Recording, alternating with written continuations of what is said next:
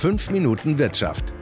Der Wochenkommentar der Hamburg Commercial Bank zu ökonomischen Trends und Entwicklungen.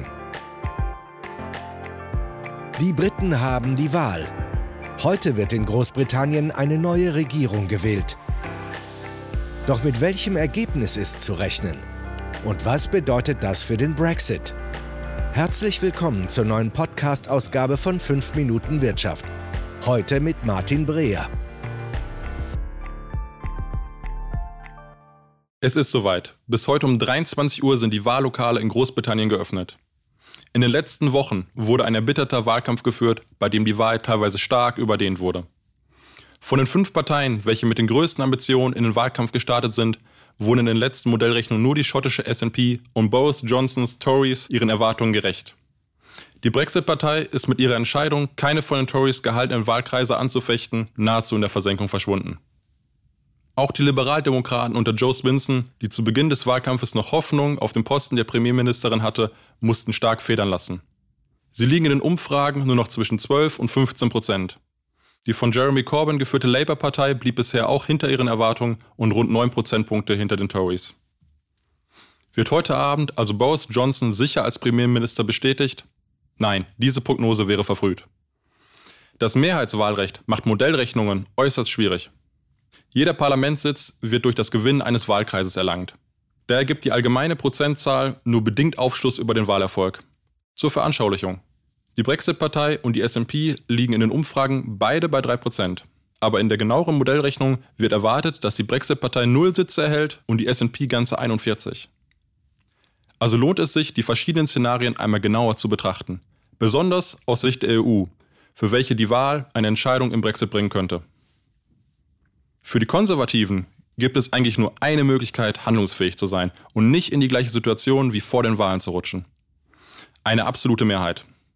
Sollten die Tories es nicht schaffen, die für eine Mehrheit nötigen Sitze zu ergattern, könnte Johnsons Plan, den Brexit nun endgültig und schnell über die Bühne zu bekommen, scheitern.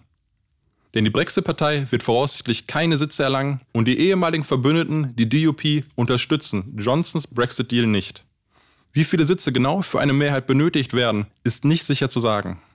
Mit 326 wären die Tories aber auf der sicheren Seite. Wahrscheinlich reichen schon weniger.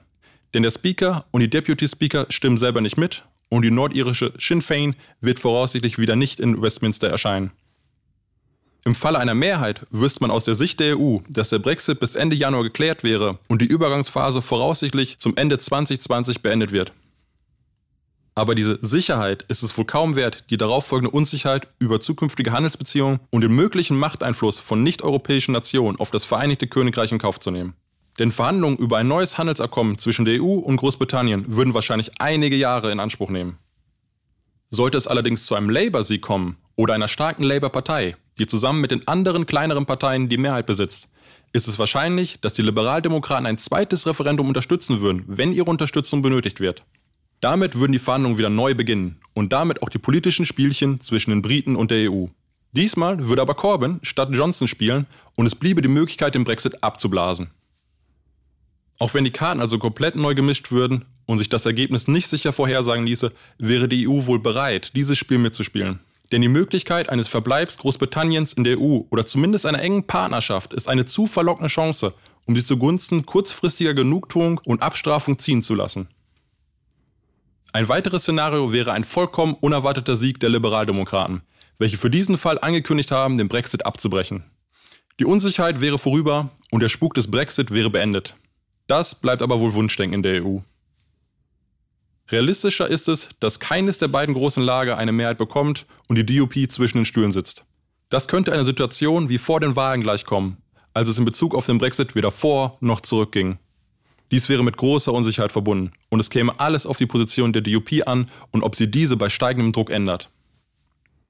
Was auch immer heute passiert, Freundschaften und Beziehungen zwischen Nationen und Partnern überdauern die meisten Regierungen. Und die EU sollte sich im Klaren sein, dass sie kein Interesse an einem schwachen Großbritannien hat. Europa ist eng verflochten, sowohl durch seine Bevölkerung wie auch durch seine Handelsbeziehungen, und dies sollte nicht leichtfertig aufs Spiel gesetzt werden. Das heißt, dass unabhängig vom Ergebnis die EU versuchen sollte, die Beziehungen zum Königreich so schnell wie möglich wieder auf solide Füße zu stellen. Das war 5 Minuten Wirtschaft, der Wochenkommentar der Hamburg Commercial Bank mit Martin Breer.